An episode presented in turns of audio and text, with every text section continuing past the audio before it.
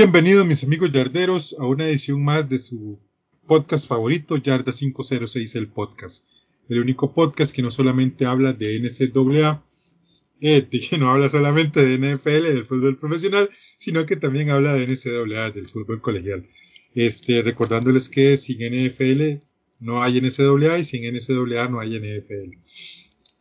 Hoy pues estamos en nuestra versión de NFL. Vamos a conversar de muchas cosas que han sucedido, marcadores de la última fecha.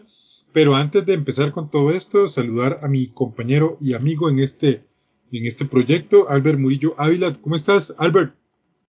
Hola, gato, y a todos nuestros escuchas, bienvenidos a otro programa de eh, Yarda 506, el podcast, en esta vez edición NFL una NFL que tuvo un cierre de semana 18 muy bonito y ahorita vamos a ver a detalle eso.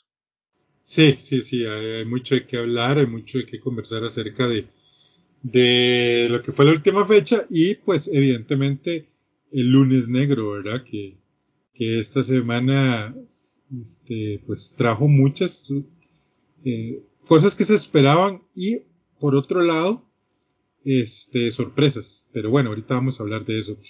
Vamos a hablar, Albert, ¿qué te parece de lo que fue la última jornada? La última jornada, lo que fue la semana, este, ¿cómo se llama? 18. La semana 18 de la NFL, que mucha gente, hubo muchos detractores, dicho sea de paso, Albert. Yo creo que antes de empezar a hablar de esto, hubo, hubo mucha gente que estuvo en contra de esto, particularmente gente de los que le encanta hacer ruido en redes sociales y, y periodistas. Yo creo que fue una buena decisión. O sea, al final lo que hicieron fue quitar un, juego de pretemporada y poner uno de temporada regular. Entonces creo que fue Sí, sí. muy bueno. No están cargando el, el, el- el calendario per se. Obviamente no es lo mismo un juego de pretemporada que uno de temporada regular, pero este, hubieron juegos muy emocionantes en esta última jornada. No, verdaderamente para mí fue una, una buena decisión. Porque, gato, seamos francos, ¿quién ve los partidos de pretemporada? O sea, yo no los veo. Ma, yo estoy tan ansioso que sí los veo. voy a ser Yo, yo, yo, yo sí, yo sí no, no, no, yo sí no los veo. Igual, como el college football empieza unos 15 días antes que la NFL, entonces al final eh, me, me distraigo más con, con, con el colegial, obviamente, pero solo veo tal vez algunos partidos donde tal vez va a jugar el, por ejemplo, el QB número uno escogido o algún jugador en especial, pero la verdad no, no, no me siento mucho a verlos. Sí, sí, bueno, yo sí, sí los veo. Eh, eh, bueno, pero el tema aquí en todo caso es que los, los partidos de pretemporada siempre son como muy aburridos. O sea, digamos que los únicos que son más o menos emocionantes son las dos, los dos, los dos primeros cuartos de cada partido. Porque es con donde juegan los, los, los titulares. Pero después de ahí, este, ya vienen, este, hay ciertas cosas ahí, los cambios y los jugadores que quieren ver y todo el tema, entonces se vuelve un poco complicado, pero bueno, en fin. Este, Albert, mándese ustedes con los primeros. con eh, el ¿cómo se primer el marcador. Bueno, gato, nos remontamos al sábado 8 de enero de este año 2022. Nos íbamos al Mile High, donde los Broncos pierden 24 a, 10, a 28, perdón, contra unos Chiefs que a pesar de que tuvieron un inicio de temporada escabroso, lograron meterse dentro de los playoffs. Sí, y para los que hablan mucho a veces, señores, la defensa es quien lleva a los equipos a los campeonatos. Porque este equipo empezó sin defensa y ¿saben qué pasó? Hasta que la defensa se ajustó, el equipo empezó a ganar. Señores, eh, es muy importante. La defensa es muy importante. Y un equipo que mejoró su defensa notoriamente con un coordinador defensivo muy bueno, que es el señor Dan Quinn, fueron los Cowboys, que también se enfrentaron eh, el sábado 8 de enero del 2022 a unos Eagles que venían pues ya, este, ya habían uh, clasificado a playoffs, entonces creo que este bajaron un poco, pero los Cowboys mantienen un paso arrollador y los destruyen 51 a 26 verdaderamente el trabajo de Dan Quinn como coordinador defensivo redimió su pasado como head coach en los Falcons, verdaderamente trabajó una defensiva que, que no valía nada. Hay que acordarse, Albert, de que Dan Quinn fue el genio detrás de la Legión del Boom. Ajá. Sí. O sea, él fue el coordinador defensivo genio detrás de la Legión del Boom de Seattle. Exactamente, o sea, como, como coordinador defensivo nadie le niega su, su valía, ¿verdad? Y en esta ocasión con los Cowboys tomaron a un muchacho como Mika Parson, un novato que lo hizo parecer como que si tuviera tres, cuatro años en la liga, fue algo verdaderamente impresionante. Que inclusive Mika Parson está dentro de la conversación, no del defense, del Rookie Defensive Player of the Year, sino del Defensive Player of the Year, por lo menos dentro de las opciones. Correcto, correcto. Y luego, Gato, nos vamos a, ahora sí, los, a los partidos del domingo en la jornada del mediodía. Eh, los Browns en la perrera municipal tenían su segunda edición de la batalla por Ohio contra sus rivales, los Bengals. En esta ocasión ya los Browns sin nada que perder, la verdad, sacan un honroso eh, gane 21 a 16 contra unos Bengals que verdaderamente sentaron a su cuadro titular en pos de la postemporada. Y va, un Case Keenum que no lo hizo nada bien. O sea, digo, no, lo hizo nada mal, perdón. O sea, que, ellos, que los Browns debieron de haber jugado este, con Case Keenum hacía mucho tiempo. Pero bueno. y, oh, le voy a decir una cosa. El señor Stefanski entra a la temporada del 2022 en, el, sillón caliente, después de muchas decisiones que tomó que no estuvieron muy correctas, que digamos. Sí, no, verdaderamente no, pero además con, con respecto para hablar de Casey Keenum, hay que recordar que Casey Keenum era el, el, el coreback de, de Stefanski cuando Stefanski era eh, offensive coordinator con los Vikings. Y recordemos que ese año, cuando Casey Keenum tomó las riendas de los Vikings, lo hizo muy, muy bien. Por algo se lo traen, ¿verdad? A, los Browns. Yo en lo personal siento que si hubieran puesto a Casey Keenum a jugar y hubieran sentado a Baker Mayfield y lo hubieran tratado de su operación y todo, tal vez estaríamos viendo unos Browns en playoff. Yo no digo que tal vez, yo estoy convencido de que estarían en playoff, pero bueno. Eh, otro partido que realmente era nada más por el honor y vaya que, jugaron por ese honor fueron los Lions que cerraron con una victoria sobre sus vecinos de Wisconsin, los Packers, que derrotan 37 a 30. Pues en un encuentro que realmente ya no representaba mucho, pero este que para los Lions realmente sabe bien, sabe bien al final de, de, de, toda una temporada tan difícil, ¿verdad? Sí, no, verdaderamente la temporada que tuvieron este, los Lions fue muy amarga, tanto así que el coordinador ofensivo, Anthony Lynn, el ex head coach de los Chargers, eh, fue uno de los coordinadores que perdieron su, su puesto en este lunes negro. Y luego nos vamos al otro lado, siguiendo con la NFC Norte. Unos Vikings que tampoco tenían ya nada que perder enfrentaron a los Birds y la gente de casa terminó ganando 31-17, dando así por terminada un ciclo verdaderamente catastrófico para el equipo de Chicago. Sí, ahorita hablamos de eso. Eh, en New Jersey, un equipo de los Giants, este, ya totalmente eliminado, enfrentó a un equipo de Washington que igualmente estaba eliminado, pero qué desastre son los Giants. O sea, ni siquiera pudieron mover el balón bien. O sea, al final logran un touchdown, pero ya en tiempo basura. O sea, los, los Washington Football Team eh, les ganan 22 a 7. ah, dicho sea de paso, el Washington Football Team en febrero presenta el nuevo nombre. ¿ah? 2 de febrero van a presentar su nuevo, su nuevo logo y su nuevo nombre. Sí, no me gusta, la verdad. No, a mí tampoco me gusta. Está yo, yo hubiera, yo hubiera preferido los, Red, los Red Honks por, por, los Red por la historia, por los, por, por los Honks de los, de los, de los ochentas, pero hey, lamentablemente. Además, yo hubiera, yo hubiera preferido más hasta, tenían otro muy bonito, era de los Red Wolves, algo así, man. Red Wolves, estaba Red Wolves ah. también. Pero Commanders. estaba muy bonito. Ah, no, Commanders es un asco. O sea, si verdaderamente ese es el nombre, es un asco. Un día estos, un amigo en un, en un, ¿cómo se llama? En un grupo de WhatsApp de NFL puso mal que los Washington deberían de llamarse los Washington Potomacs. y que el logo debería ser un, un, un este, un indio americano sobre una canoa. Dios mío. Te imaginas, demasiado, así, demasiado bueno. Así o más, o más. no, no, verdaderamente no.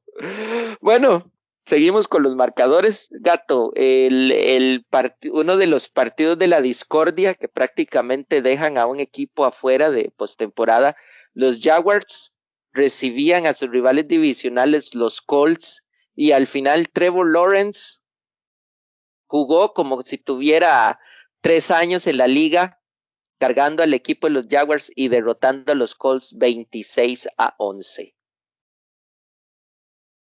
Este, sí.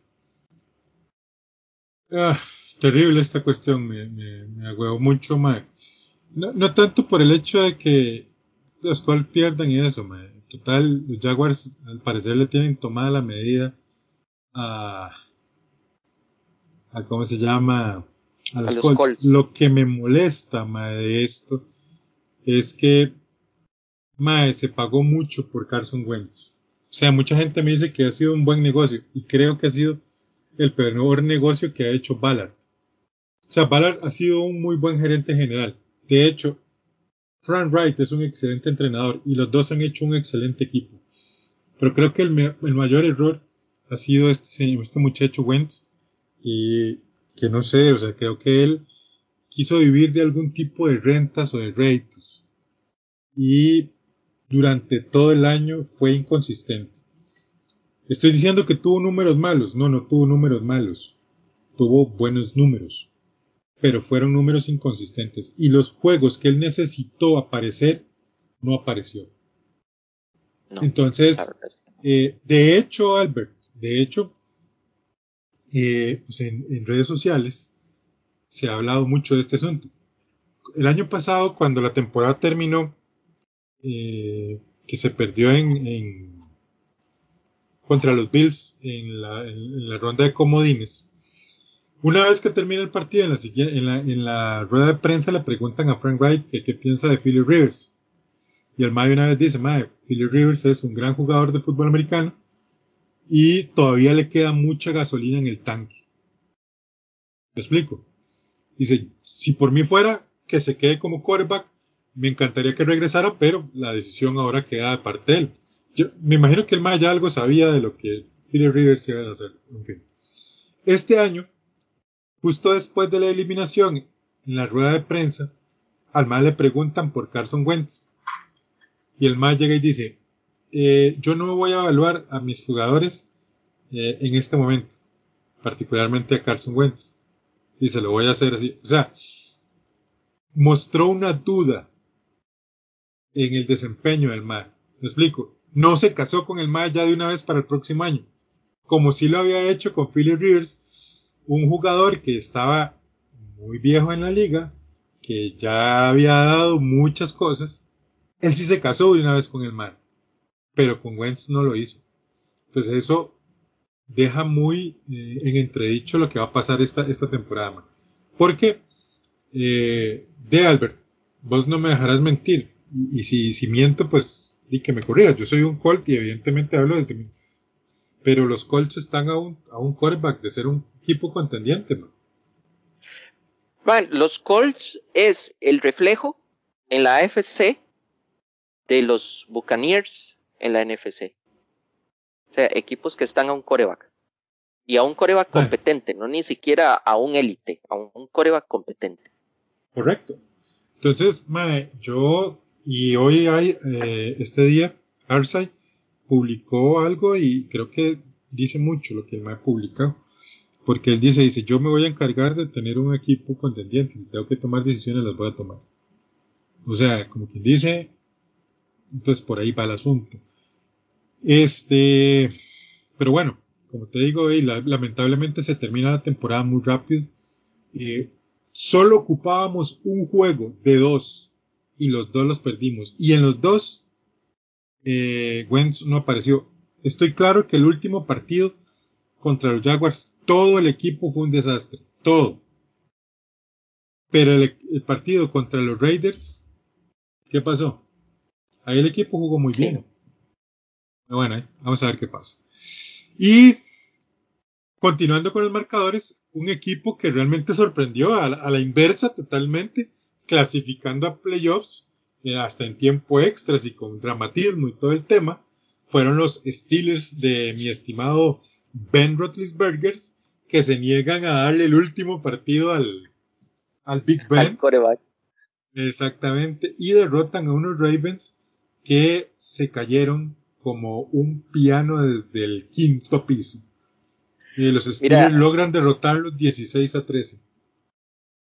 Número uno, está bueno que los Ravens eh, se quedaran fuera. Verdaderamente los Ravens tomaron la decisión de eh, John Harbaugh. Los últimos tres, cuatro juegos los administró muy, muy mal. Prácticamente regaló triunfos que los puso fuera de, de, de la postemporada.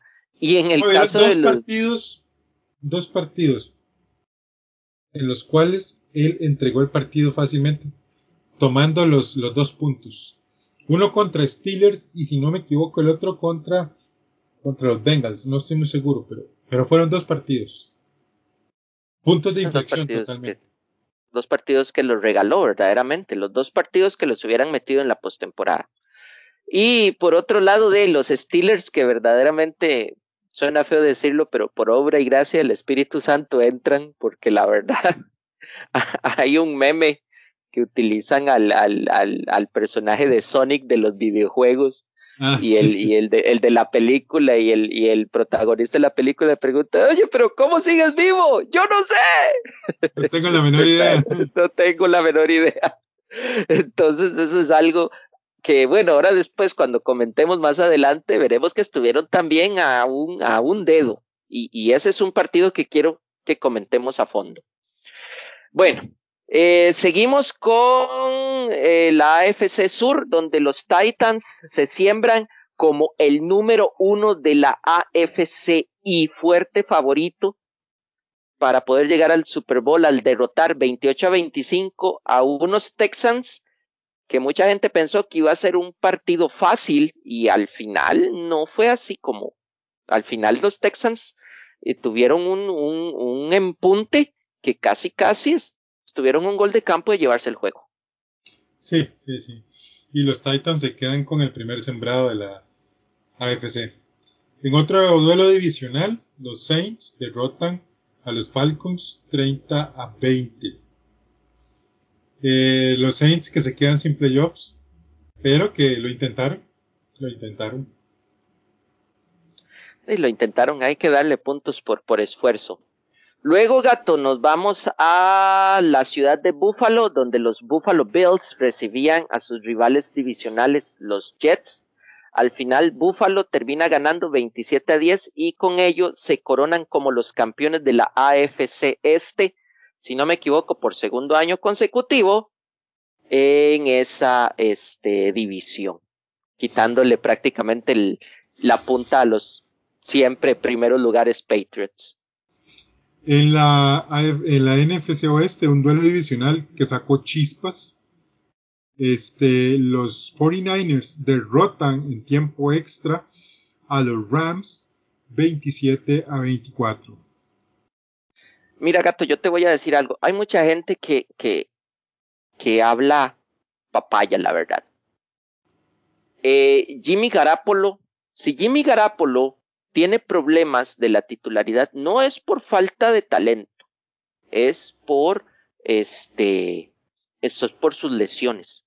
Pero la verdad, cuando Jimmy G está bien y cuando el equipo, en cuanto a lesiones, está bien, los San Francisco 49ers pueden llegar lejos, tanto así de disputar un, Super Bowl. Es un muchacho que ha evolucionado dentro de su posición. Obviamente lleva el estigma, a pesar de que lleva el estigma de haber perdido el Super Bowl, este, el Super Bowl que, que fueron a, disputar con los Chiefs, él se ha visto que ha madurado, madurado y ha sido un muy eh, buen administrador de juego. O sea, yo siento que si Jimmy G lo pudiéramos llevar a tus Colts, haría un excelente trabajo. Acuérdese de eso. Vamos a ver qué pasa. Y luego, gato, nos este, vamos. Voy ahí yo. Ah, voy yo. Ah, sí, vas vos, vas vos. Ya estaba metiendo. Eh, no, man. De hecho, vas vos, perdón. Tienes razón. Sí, ah, bueno.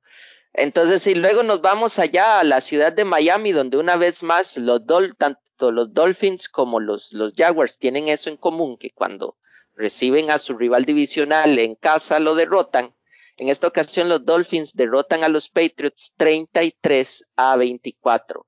Unos Patriots que a pesar de la derrota agarran un comodín eh, para la conferencia americana y una vez más vamos a ver a Bill Belichick jugar los playoffs. Y recordemos que a pesar de que tiene un mariscal novato, el colmillo que maneja el buen build para esas instancias es muy grande, entonces va a ser un equipo ah, muy incómodo. Te voy a dar un dato que tal vez no te guste tanto. Pero amigo mío, todas las veces que los Patriots han llegado a postemporada con Wildcard, se han quedado en el Wildcard.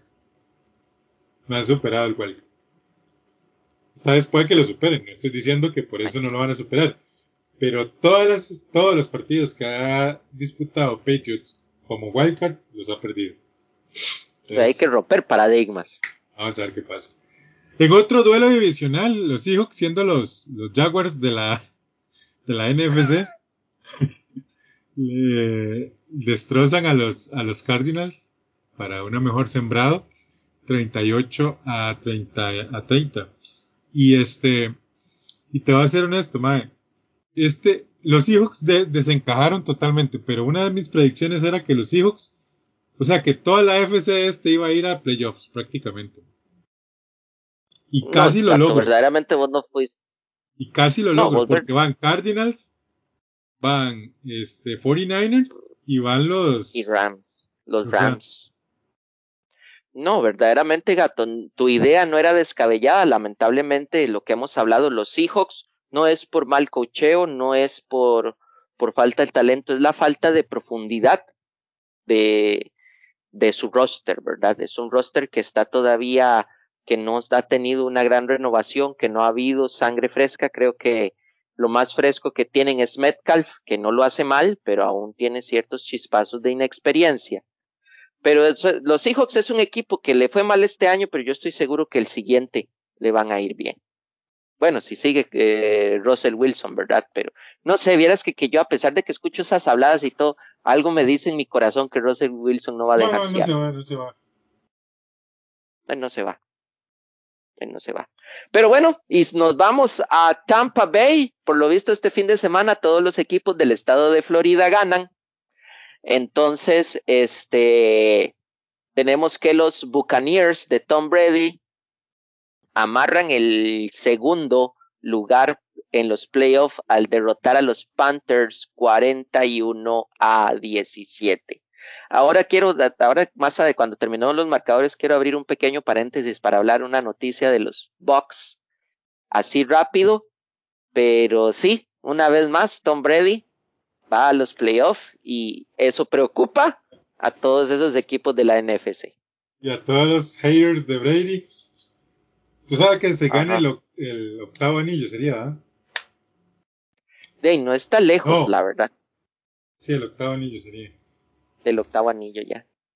Y bueno, ya este, en, el en el Sunday Night Football, un partido emocionante eh, que se decía a favor de los Raiders, pero que, chica, se decía a favor de los Raiders por una incompetencia del, entrenador Haley de los, de los Chargers, que teniendo uno de los mejores mariscales de campo de, esta generación novata, eh, toma decisiones muy, muy, muy cuestionables. Ahorita vamos a hablar de estas decisiones. O sea, ahorita hacemos un paréntesis antes de entrar a los temas que venimos de fondo. Pero los Raiders, eh, a pesar de todas las situaciones que han pasado durante el año, logran eh, meterse a postemporada y no sé qué tan largo puedan llegar. Ahora hablamos también de, esa, de esas posibilidades, pero creo que es muy meritorio lo que han hecho a pesar de todo es muy, muy meritorio. Y bien por ellos, bien por ellos que ahora están en postemporada. Y bueno, este fue la, el análisis, no, no, el análisis no, esto fue el comentario de este, de este juego, de los juegos de los marcadores de la última semana de la NFL, temporada regular. Pues, lamentablemente ya, pues ya estamos, ya no vamos a tener temporada regular, vienen los playoffs, pero se nos acaba el fútbol. Don Albert, eh, el señor Haley, hay, hay, ciertas cosas, por ejemplo, el año pasado tenían a Anthony Lynn. Anthony Lynn, el problema con Anthony Lynn era que era muy, muy, muy este, conservador. Haley, por el contrario, toma este, decisiones muy controversiales. Por ejemplo, una, una cuarta y uno en la yarda 20 propia, en un juego que es prácticamente de playoffs. ¿Cómo, cómo ves esa decisión, Alvin? ¿Quieres la, la, ¿cómo es? ¿Quieres la respuesta? Ah, mándese con la, con la que tiene hígado y todo Con la que tiene hígado y todo, una estupidez. Fue una completa estupidez. Mae, ni siquiera la máquina en el juego de Madden en cualquier edición hace tremenda barrabasada. Eso le pasa como cuando uno está jugando el Madden, ya sea en PlayStation Xbox, Mae, estás, vas a jugar la cuarta, te llaman, te distraes, presionaste el botón que no era y cuando viste se están formando y están corriendo los bichillos. Man, esa fue una decisión tonta. Vean, gente. Uno juega las cuartas cuando tenés tu reloj en contra cuando tenés el marcador en contra. ¿Qué me refiero con tu reloj en contra? Faltando cinco minutos para terminar el juego. Faltando siete minutos para terminar el juego, dependiendo de la defensiva que estás enfrentando y del margen del marcador. Pero cuando vas perdiendo por, ¿cuánto eran gato? Tres puntos. Si no me equivoco en esas alturas. Eran no, tres, puntos, era el, y era el primer cuarto, primer, segundo cuarto. Eh, no, era empezando el segundo. Eso, nada que... fue, fue una, una, una barrabasada. Pero gato, si analizamos verdaderamente la historia, ahora que vos mencionaste a Philip Rivers, ese ha sido un estigma que han tenido los Chargers desde San Diego. Verdaderamente, los Chargers durante mucho tiempo tuvieron equipazos. Philip Rivers debería de tener un anillo y no ha sido por falta de talento de él ni culpa de él, sino es por la incompetencia que siempre han manejado en el staff de cuando, cuando los Chargers tenían a la Daniel Tomlinson, a este Antonio Gates, Antonio Gates y este había un receptor abierto muy bueno, y en la defensa tenían a Sean Merriman. No, gato, en su momento, en esa época de Philip Rivers, este, en su momento, los Chargers tenían la mejor línea ofensiva del país en ese, en, e, de la NFL en esos momentos, cuando los, los Chargers estaban con un talento cinco estrellas verdaderamente en, en sus posiciones, pero de ahí las decisiones de cocheo eh, fueron las que llevaron mal al equipo y es un estigma que están cargando ahorita, porque a mí me da lástima pero Justin Herbert demostró que a pesar de que es un muchachito, que es su segundo año de temporada y que apenas ya está dejando el acné, me imagino que ya está dejando de utilizar Oxy 40, es un muchacho que en términos de fútbol americano lleva muy bien el balón, lleva el equipo muy bien, pero lamentablemente el llamado de jugadas que le hacen desde la banca es totalmente ilógico en muchas ocasiones. Y si los Chargers quedaron afuera fue por decisiones del staff de coaching. Exactamente. Sí, sí, definitivamente. Yo creo realmente que, que tienen que poner las Barbers en remojo este año. El equipo, el, staff de coacheo tiene que dejarse de, de, analytics. Los analytics son buenos siempre y cuando te ayuden a ganar. Y voy a poner ejemplo a un señor como Bill Belichick. O a irme hasta muchísimo más atrás, un señor como Vince Lombardi ellos conocían a sus jugadores, ellos sabían lo que podían hacer. Y nunca los pusieron en posiciones donde podían perder. Siempre, siempre los pusieron en posiciones donde podían ganar. Y, y yo realmente, o sea, eso es lo que yo veo. Este, y lamentablemente la decisión de Staley les cuesta la postemporada. Y ojo, este equipo hubiera sido muy peligroso en postemporada, hubiera sido un caballo negro. A diferencia de lo que pueden hacer los Raiders, que, en fin, puede ser que, puede ser que no, pero no sé, yo no los veo llegando muy largo. Sin embargo, hay que dejarse de analytics, hay que tomar decisiones. Los analytics dejaron afuera a los Ravens, los analytics dejan afuera a los Chargers. Muy antes de analytics hay que tomar en cuenta el momento, la situación, o sea, muchas, muchas cosas. Sentido común. Sentido común. ¿Y qué nos tienes que decir de Tampa? Eh, bueno, para terminar, sigamos con los Chargers un toquecito más también y, y, seamos francos, en un momento el partido se prestó para que se empatara. O sea, la verdad sí, sí, sí. Es, esa. El partido en su momento, los, vea, yo lo voy a decir y, y para los que vimos el partido y conocen el deporte, el último drive de los Raiders, los Raiders lo jugaron para que los pararan. Sí, sí, sí, sí. Los Raiders esperaron que los pararan. Vamos a jugar porque obviamente no, no nos, ay, no vamos a poner rodilla en tierra. Vamos a jugar, pero les vamos a tirar una ofensiva en carrera.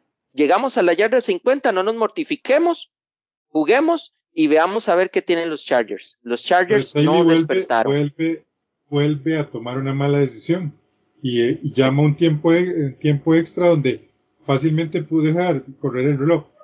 Vea, yo les voy a decir una cosa. Yo, yo, Walter Mora, si yo tengo que ir a playoffs empatando y que crean lo que dejan creer, me valen tres hectáreas. ¿Por qué? Porque yo quiero ir a playoffs. Punto. No, es que no es justo que no sea. Eh, olvídese de esas varas. Lo importante aquí es llegar a postemporada. Y no lo hicieron, ¿Sí? Y, y, fue por malas decisiones.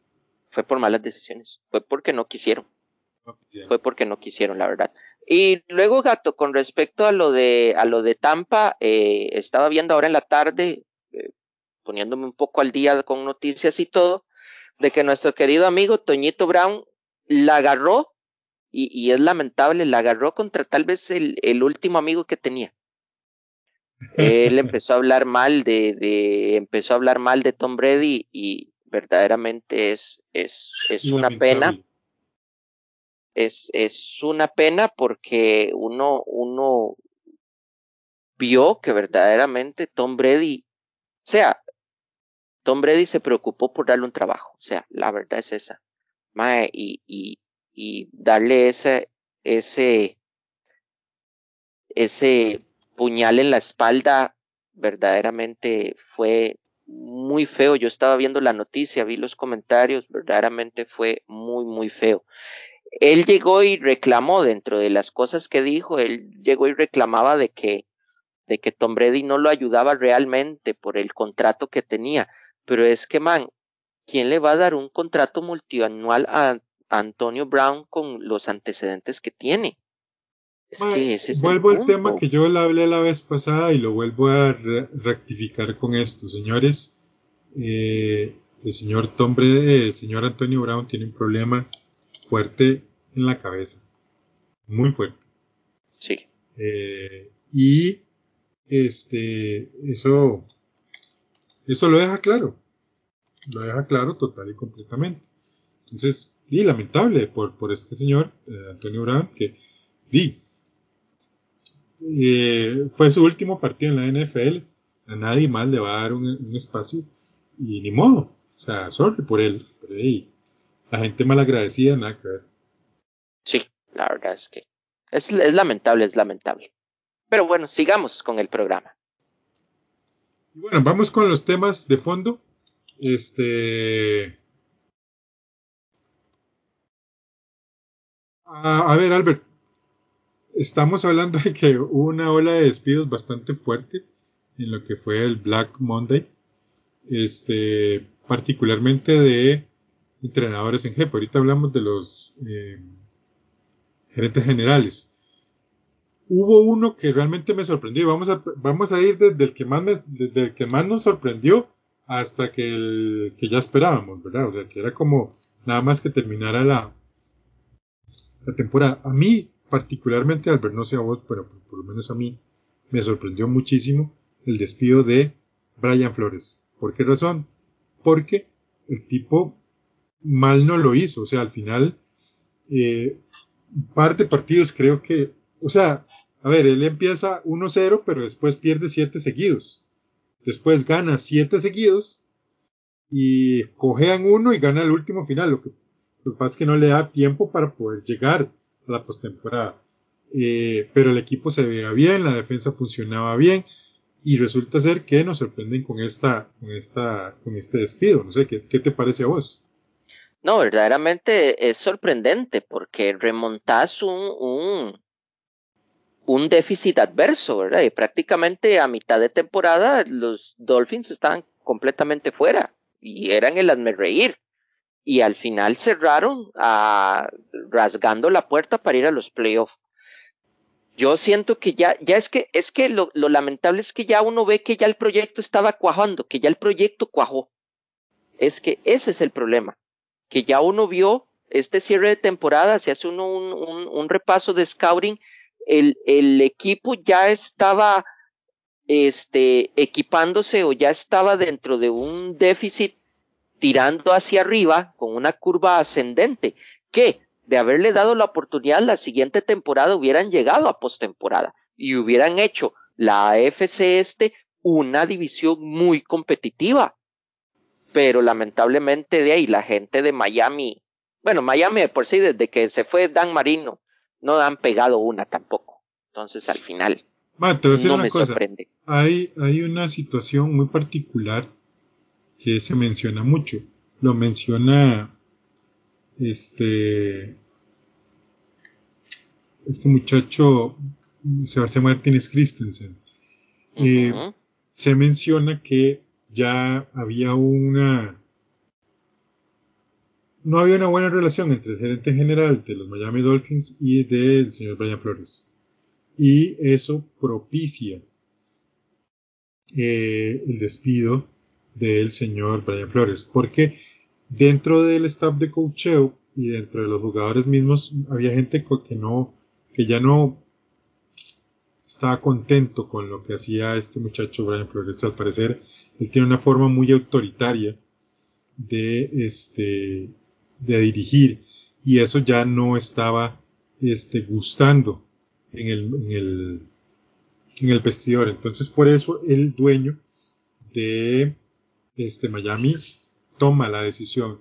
De hecho, él toma las riendas de, Miami en el 2019, estado tres años, 2019, 2020, 2021, donde acumula este 49 juegos, de los cuales ganó 24 y perdió 25, eh, para un porcentaje de 490. Eh, su mejor temporada fue la del año pasado, con 10 ganados y 6 perdidos pero tuvo dos temporadas perdedoras.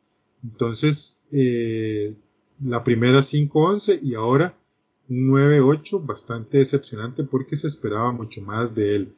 Eh, hay otros temas, el man nunca estuvo como muy de acuerdo con, con, con Tua Bailoa. Se menciona mucho eso y tuvo muchos problemas con él.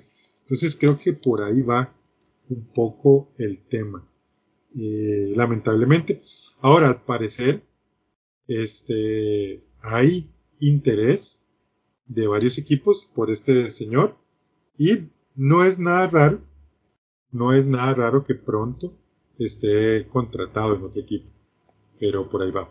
Otro que sorprende no tanto, más o menos, pero sí da un poco de, de, de asunto fue este señor Big Fangio, que dicho sea de paso, como coordinador defensivo es muy bueno, pero como entrenador el jefe dejó bastante que, desear. Este es otro entrenador, Albert, que llega a los Broncos y tiene tres temporadas. Llegó igual que, Brian Flores en el 2019, 2020, 2021. Y se va con un récord de 49 partidos, 19 ganados y 30 perdidos. Eh, ¿Qué te parece este señor, don Albert?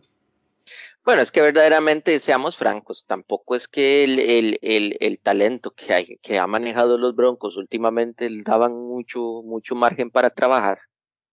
La verdad es que John Elway, por su obsesión de buscar su mariscal franquicia, lanzó por la borda al, al, al equipo de los Broncos y ahora que hay un nuevo gerente general y un nuevo este y con, con Big Fangio dirigiéndolo, eh, y obviamente hubo un desabasto de talento, o sea, la verdad es esa, o sea, un, equipo muy desarmado.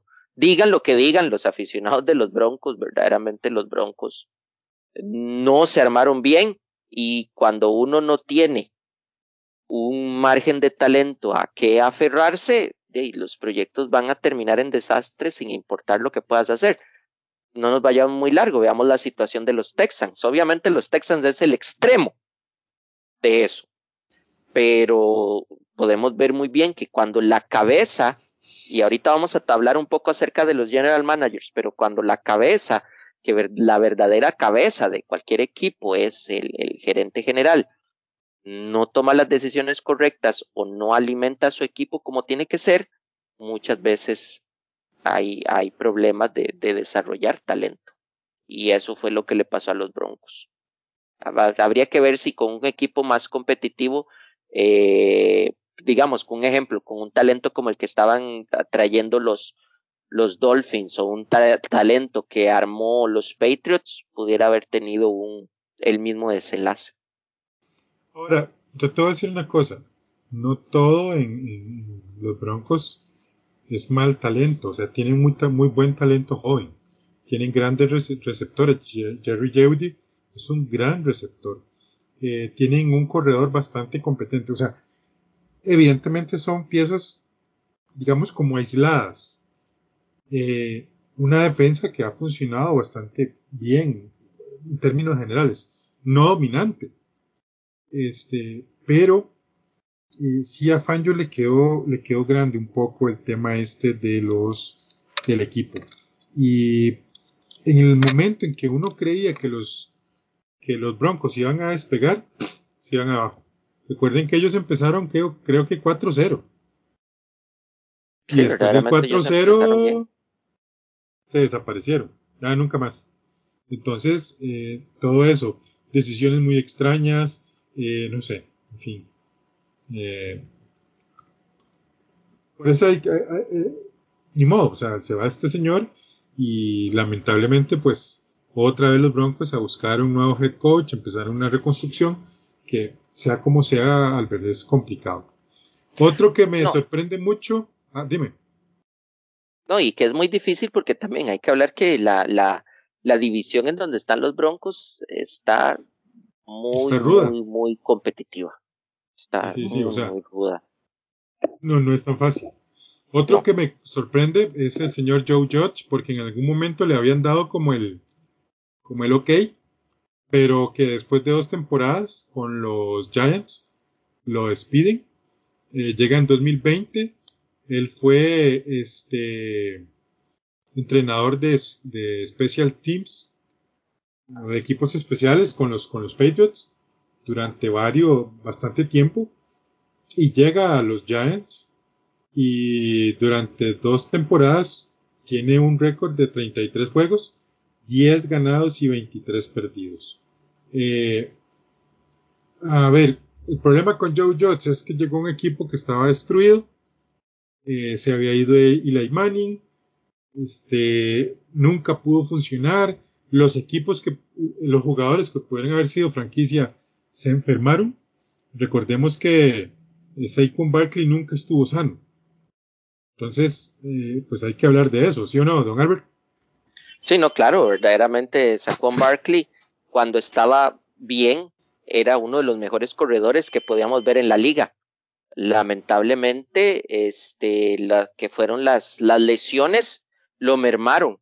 Y también con respecto a la inconsistencia de, de su mariscal de campo, ahorita se me, se me fue el nombre, este, eh, igual eh, se esperaba de él. Recordemos que era una, una, es una primera, Daniel Jones es una primera ronda, pero lamentablemente no dio la talla eh, como mariscal de campo para los Giants, ¿verdad? Como un posible reemplazo a los, a los, eh, a un posible reemplazo a Eli Manning el muchacho tiene talento, pero lamentablemente de ahí él llegó a su techo y, los Giants necesitan una vez más reestructurarse, arreglar mucho esa defensiva, eh, equiparar más lo que es la ofensiva y ver qué pasa y a ver quién es el que van a poner.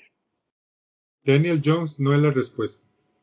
No, la verdad es que no. No. Y yo creo que sería buen momento en que le den una oportunidad a este jovencito de Georgia, ¿cómo es que se llama? Jake From. Jake From. Para ver qué tiene y si no, chao y vamos a ver qué hacemos. Eh, porque Daniel Jones no es la respuesta. Ya él demostró que, definitivamente no. Y vean que le cuesta el trabajo a Joe Judge, que sí, creo que tenía un buen proyecto en Nueva York, pero eh, desgraciadamente pues se queda sin trabajo. Otro que se esperaba, ya este sí es muy esperado, Albert, este yo creo que sí, definitivamente se veía venir, y es este, el señor Mike Zimmer. Mike Zimmer estuvo en, un equipo donde este fue un gran coordinador defensivo este señor. recordemos que fue coordinador defensivo de Cincinnati, donde Cincinnati tuvo unas grandes defensas eh, entre los años de 2008 y 2013.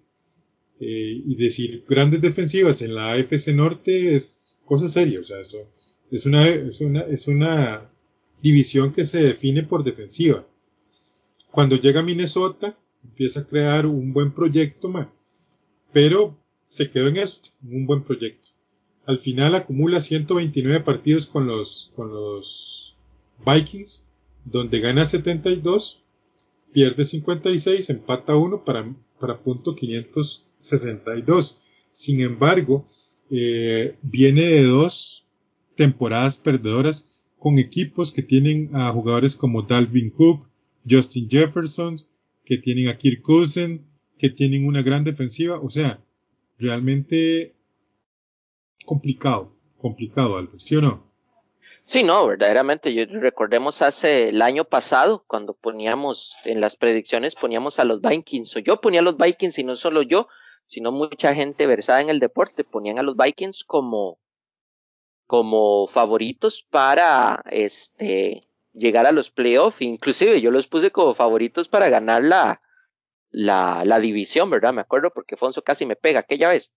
Entonces, este, y lamentablemente estos últimos dos años eh, le han pesado caro a Zimmer. Aún así, gato, aún así yo siento que él podría tener una oportunidad más como head coach en algún otro equipo. yo lo veo como Dan Quinn. Yo lo veo como Dan Quinn. Como una persona que lo contraten en un equipo, eh, yo, como los Colts, que muy, que muy probablemente pierdan a, a Matt Everflus en el, mercado, porque hay que recordar que Everflus eh, hay mucha gente que lo está buscando para ser eh, head coach, entonces puede ser que Everflus se vaya, entonces no estaría, no sería mala idea, este, que lo pueda, que lo que verlo en otro equipo, pero como coordinador defensivo, como hizo Dan Quinn. Cato, y si no, y si, bueno, sí, eh, en, en la coordinación defensiva. Hay equipos que, que necesitan verdaderamente arreglar mucho, mucho su defensiva. Y, y como vos mencionás, con la experiencia que tiene Zimmer, podría arreglarla. Sí, Hay varios equipos. Pero bueno. Es, es, es, una cuestión muy... Y uno que ya definitivamente eh, todo el mundo esperaba, la verdad, el caso es que es el señor Matt Nagy, que estuvo cuatro años con los Chicago Bears, este, donde solo tuvo una temporada buena, que fue la del 2018, donde hasta lo nombraron coach del año.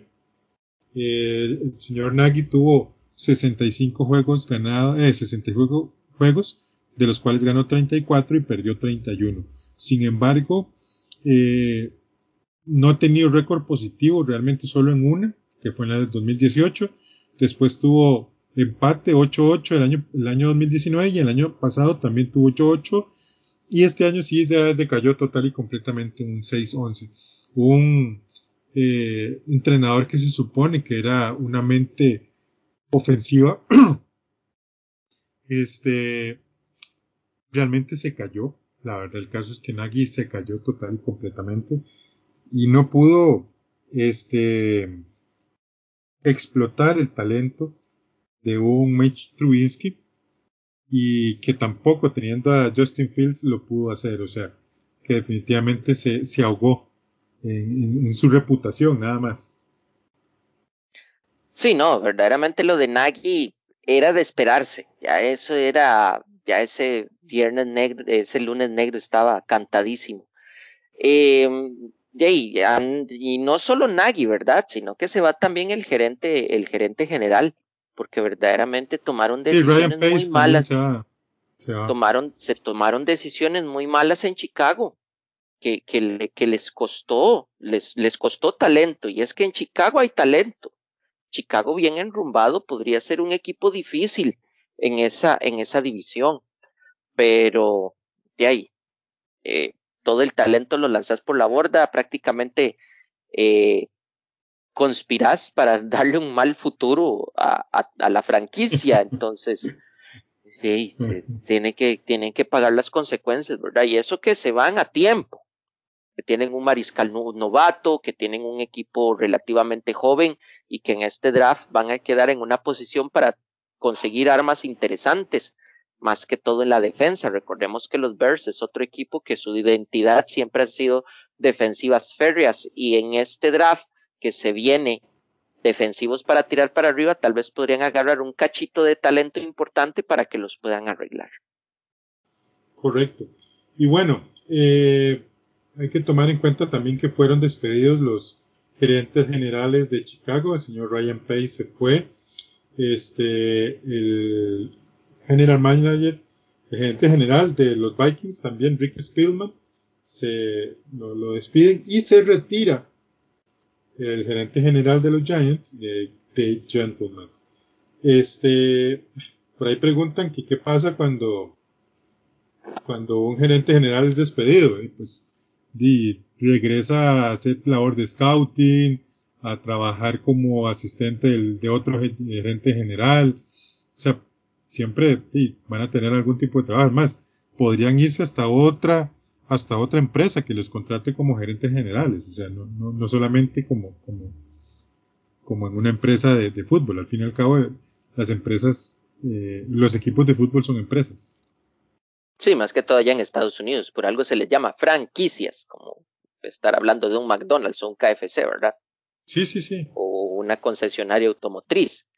Eh, para hablar un poco acerca de lo que son los gerentes generales, no sé si me estaré adelantando un poco, gato, pero igual, eh, Fonso y varias gente preguntan de que, o sea, ¿qué, qué, qué méritos se toman para poder despedir a un gerente general? Recordemos que el gerente general es el administrador del equipo. O sea, es el que contrata las figuras, es el que arregla contratos, es el que cambia, es el que en el que en el draft tiene un puesto muy, muy importante porque al final él es el que tiene la última palabra de cuál es el jugador que se va a agarrar. Eh, el, el gerente general trabaja mucho de la mano tanto de su equipo de scouting como con el staff de cocheo, porque tiene que tener un equilibrio acerca de eh, lo que se necesita de lo que se puede conseguir. Entonces se maneja mucho ese punto administrativo. Entonces, ¿qué pasa cuando se despide un gerente general? Cuando se han tomado malas decisiones en el draft, cuando se han tomado malas decisiones contractuales con jugadores, o cuando se hacen verdaderamente canjes eh, descabellados. En resumen, todo lo que hace, todo lo que hizo Bill O'Brien cuando pasó por los Texans. Malos cambios, malos drafts. Muchas cosas. todo, lo mal que puede hacerse. todo lo mal que puede aquí vamos a, sí, todo lo mal que puede hacerse.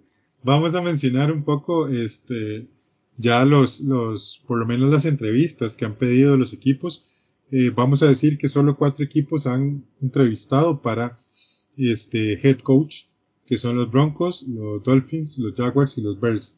Lo que son los Giants, los Vikings y los Raiders, que recuerden que en este momento está interino el, entrenador este que ahorita los está llevando, pero es un interino. Todavía se supone que la vacante de head coach en los Raiders está abierta técnicamente. Yo esperaría que contrataran a este muchacho o a este señor que está haciendo, pero no lo sé. Bueno, es una cuestión ahí que puede pasar o no. Bueno, Albert, voy a mencionarte los este, los, entrenadores. entre los Broncos ha sido Eric Bienemy, Kevin O'Connell, Helen Moore, Dan Quinn, Jonathan Gaynon, eh, Nathaniel Hackett, este, Luke Getty, Gerald Mayo y Aaron Glenn. Eh, por los Dolphins ha sido Mike McDaniel, Ben Josephs, eh, Kellen Moore, Dan Quinn y Brian Double. Este, por los Bears está Doug Peterson, Brian Flores, Dan Quinn, Matt Everfluss, eh, Nathaniel Hackett, Byron Ledwich, Todd Bowles, Brian Double y Leslie Fraser. Y por los Jaguars han entrevistado a Darrell Bewell, Doug Peterson, Byron Ledwich, Todd Bowles, Kellen Moore, Jim Cadwell, Bill O'Brien. Esto no lo entiendo cómo es posible que estén tratando son los Jaguars, bye, son los Jaguars. ¿Qué se puede esperar? Nathaniel Hackett, Matt Everfluss y Dan Quinn. Ah, quiero hacer una, un comentario personal de esto. Ni Dan Quinn ni Kellen Moore se van a ir de, de, de, de, ¿cómo se llama? De head coaches. Ojo, es una opinión personal, no estoy diciendo que yo sea algo ni nada. Yo nada más estoy diciendo que personalmente no creo. Creo que el señor Jerry Jones se siente muy contento con lo que hasta ahora ha hecho. Hasta ahora, ojo, y ese equipo podría llegar eventualmente a una final divisional. Entonces, si eso pasa, muchísimo menos que, que, que Jerry Jones va a dejar ir a Dan Quinn y a Kellen Moore. Entonces, es muy poco probable. A ver, si querés hablar de los que han sido entrevistados para ser eh, General Manager, ¿te parece? Sí, la verdad es que, para serte franco, el, el dato no lo, no lo manejo bien todavía con de los general managers, no lo he, no lo he seguido mucho. Pero. Ah, bueno, sigo yo por ahí. Los Giants han entrevistado a Joe Choden, eh, Adam Peters, eh, Rand Carton, Ryan Pauls, Monte Osenford, Ryan Cowden, Adrian Wilson, Quentin Harris y Joe Ortiz. Todos estos son eh, directores o vicepresidentes de personal, tanto de equipos como los Bills, 49ers, Chiefs, Titans, Cardinals y Ravens. Todos ellos. Y los Bears han entrevistado para, para gerente general al señor Rick Smith, Ed Gott, este, Morocco Brown, este, Kewesi Adolfo Misa, Glenn Cock, Joe Chain, Jeff Ireland y este Ran Carton. Todos ellos, uh, uno fue ex gerente general de los Texans, otro es el gerente, el asistente del gerente general de los Colts, otro es el director de escauteo de los Colts, eh, varios vicepresidentes de personal y de operaciones de los Browns, un asistente de los Bills, un asistente de los Saints y un asistente de los 49ers. Y como les digo, o sea, todas estas son posiciones en las que si a usted lo despiden como, como gerente general, pues entonces usted puede ir a, a, participar en esas posiciones. Eh, ahí te voy a dar unas predicciones por ahí. No sé si vas a estar de acuerdo. Eh, Sebastián Martínez Christensen lanza unas predicciones y dice que eh, es probable que el, que el, entrenador de Denver Broncos sea potencial. Es Eric Bienemy. No lo creo, pero bueno, esto es lo que dice don, Sebastián. Eh, para los Bears pone a, como potencial sucesor a Brian Flores. puede ser, sí. Eh, los Vikings ponen al señor Doug Peterson. Y mae, yo no sé, es que este mae yo no lo veo como, como entrenador en jefe. Me parece que el tipo es más otro tipo, pero bueno, en fin. Eh, los Jacksonville Jaguars pone a Todd Bowles, que es el coordinador defensivo actualmente de los Buccaneers. Y en los Miami Dolphins pone a Jim Cadwell, que es, fue el ex eh, head coach de los Colts y de los eh, Detroit Lions. Ah, no sé. No sé si Todd Bowles, eh, si, no sé si Jim Cadwell. Yo te voy a decir, digamos, yo te voy a decir algo, por ejemplo, en el caso de los, de los Broncos, de, de la lista, no sé por, por, por, por, la situación que está viviendo el, el, el equipo, me sonaría, me sonaría tal vez Nathaniel Hackett. Nathaniel Hackett o arriesgarse con Gerard Mayo. Con los del, ¿Con quién? Con, con los Broncos, ya sea o, Gerard Mayo, si no pudieran conseguir a Nathaniel Hackett de los Packers. Mm, yo, yo siento, a mí me suena, a mí me suena Nathaniel para los Broncos. En el lado de los Dolphins, mmm, de la lista que vos me diste ahí, Brian Double me suena potencial para, para, para dirigir a los, a, los, a los Delfines de Miami.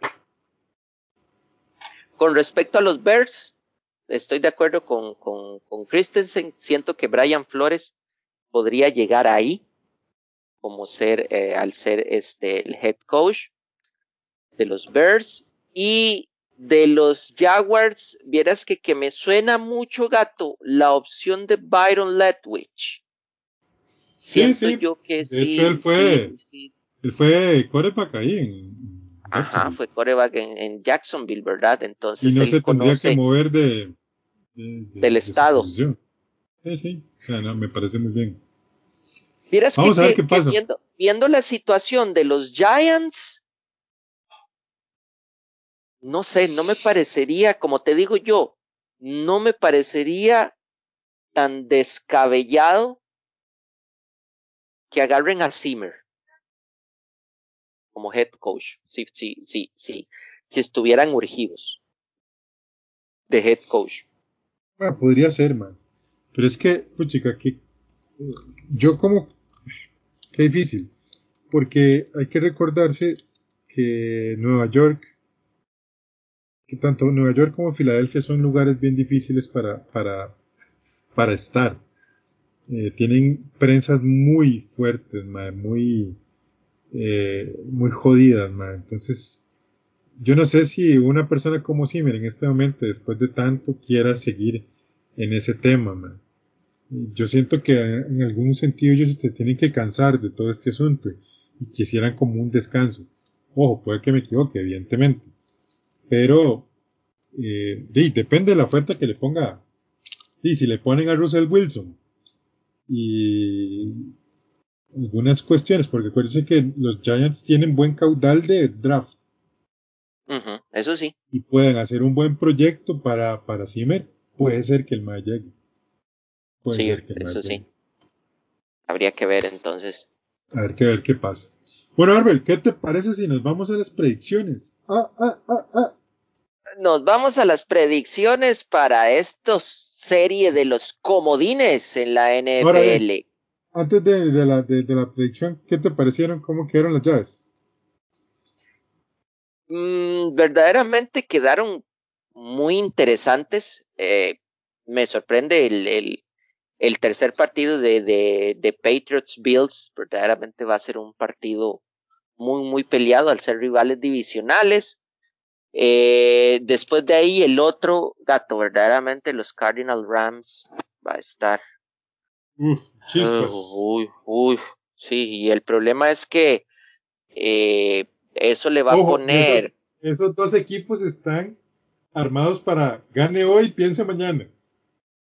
Sí, y también, y es donde yo veo el, el gran problema, porque según como cierran las llaves, a lo que tengo entendido, el ganador de esos dos tendría que irse a los Packers, ¿no?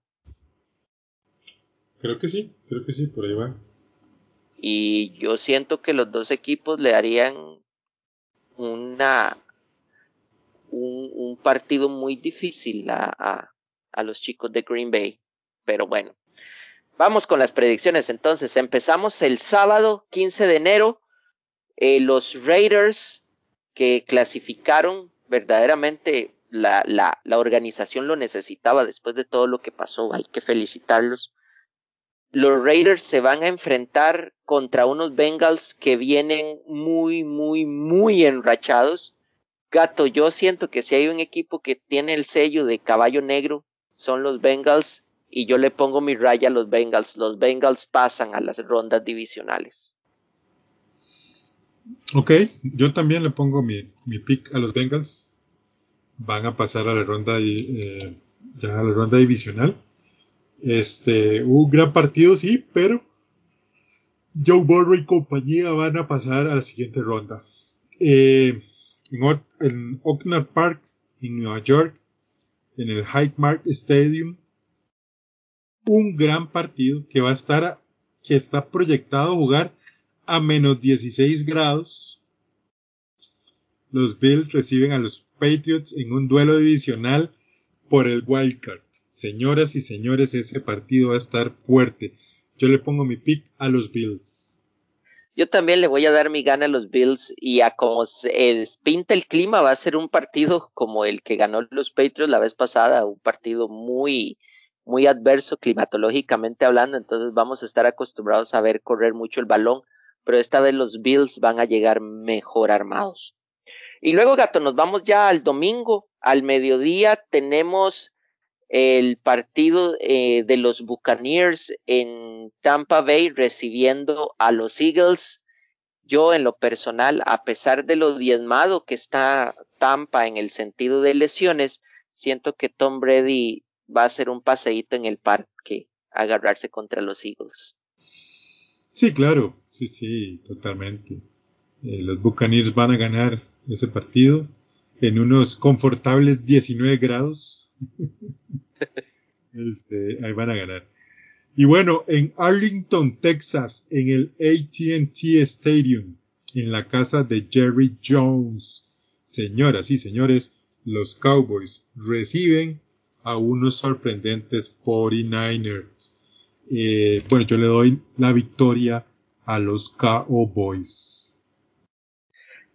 Gato, vieras que, que por la situación, no sé, yo, yo siento un mal presentimiento y, y, me late, me late que los 49ers puedan sacar ese juego. Tengo la espinita metida. Y luego nos vamos al, al, al partido accidental los Chiefs que terminaron cerrando la temporada muy bien, arreglando todos sus problemas que tuvieron en defensiva. Van a agarrar, eh, van a enfrentarse contra los milagros andantes Steelers. Eh, yo siento que ya la magia de los Steelers termina ahí. Eh, vamos a ver ya el último juego de Big Ben, excelente, que se, que se despide en una ronda de comodín, pero los Chiefs van a terminar ganando ese juego allá en Kansas. Y madre, yo le voy a decir una cosa. Yo le voy a dar el gane a los Chiefs porque realmente están en casa y son un equipo que está jugando bien, la verdad, el caso. Pero cuidado, cuidado y no se jalan una torta esos Steelers, man. Se sabe. Bueno, y en el primer Monday Night Football de, de este weekend, Wildcard, los Rams en el SoFi Stadium en Inglewood, California, reciben a los Cardinals. Señoras y señores, como acaba de decir mi amigo Albert, el ganador de este partido se va a ir a enfrentar a la tundra congelada a los Green Bay Packers. Y amigos, a tener fe a los Packers. Eh, yo le voy a dar la victoria. Chica, qué duro, man. Qué duro está este pick, Albert. se lo voy a dar a los Cardinals. No, yo se, yo se los voy a dar a los Rams. Siento yo que los Rams, la defensiva va a venir intratable. Aaron Donald va a hacer un trabajo impresionante y, y la ventaja cuando vayan, si logran ir a la tundra congelada, es que alguien como el mariscal de campo de los Rams eh, tiene experiencia jugando en Green Bay. Entonces, eh, siento yo que el peor rival que le podría tocar a, los Packers van a ser los Rams, independientemente de que los, los jupas de quesos digan lo contrario. Yo le doy los Rams. Eh, el ganador entre Raiders y Bengals se enfrenta contra los Titans, que ellos están esperando ahí, recuperando gente. Y el ganador entre los Buffalo Bills, Patriots, Steelers y Kansas City se enfrentarán en la próxima ronda. Asimismo, como ya lo mencionó Albert, los Cardinals, el ganador entre Cardinals y Rams se enfrentan contra los Green Bay Packers y el ganador entre San Francisco y, Cowboys, así como Eagles y Tampa Bay, se enfrentarían en este, la siguiente semana. Según lo que nosotros estamos previendo es Buccaneers versus San Francisco, según Albert, y serían San Francisco, eh, Buccaneers versus Cowboys, según yo. Y la otra sería eh, Kansas City versus Bills o Kansas City versus Patriots. Y en el caso de que estuvimos unánime sería Titans Bengals. Eh, está interesante. Señores, se viene una parte de, la, de ya del, del año en que es muy entretenido ver los playoffs. La verdad, el caso es que son muy, muy entretenidos. Y vamos a tener buenos, buenos, buenos partidos. Así es que hay que darle fuerza. ¿Cómo fue que salió en el periódico los, los, las bengalas contra los asaltantes? Los bengalas contra los asaltantes. Nadie dice que usaron este el traductor de Google para Ay, Diosito santo. Ay, Dios. Esas son las cosas que uno llega. Y uno dice, se rasca la cabeza cuando verdaderamente, vea, si, si alguien no sabe, si lo ponen a hacer algo que no sabe, nada se pierde con buscar asesoría y preguntar. Pero bueno, o sea, vamos a ver. Vamos a ver qué pasa. Bueno, gato, yo creo que ya con, con, con este comentario jocoso estamos cerrando el, programa. De mi parte, eh, esperar que nos ofrece este largo fin de semana de comodines. Primera vez que se va a jugar un partido de playoff, si no me equivoco, primera vez que se va a jugar un partido de playoff en, en un lunes por la noche. Vamos a tener un Monday Night Playoff Football. Entonces, de playoff, de playoff, ¿verdad? como, los, los, los bucaneros contra las águilas. ¡Ajua! Ah, Entonces, este, vamos a ver qué, qué nos depara. Eh, pinta interesante, pinta bonito. yo en lo personal eh, me preocupan los Bengals. Siento que los Bengals van a ser ese equipo incómodo. Y es una muestra del buen trabajo que se ha hecho en Cincinnati. La verdad Sí, es que sí. La verdad, el caso es que sí. Vamos a ver qué pasa. Bueno, señores, mis amigos yarderos, muchas gracias. Hoy ha sido un, un poco más largo de lo que esperábamos, pero lo hemos disfrutado mucho. Espero que ustedes también disfruten tanto como nosotros. De nuestra parte, nos vemos la próxima semana. Cuídense. Un abrazo enorme. ¡Chao! Adiós.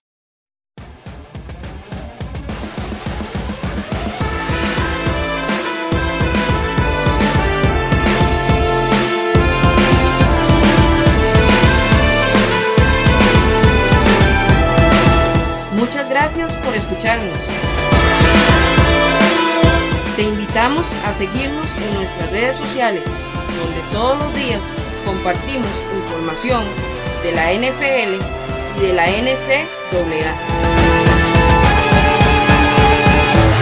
Ayúdanos a crecer compartiendo el podcast con tus amigos. Hasta el próximo programa de Yarda 506, el podcast.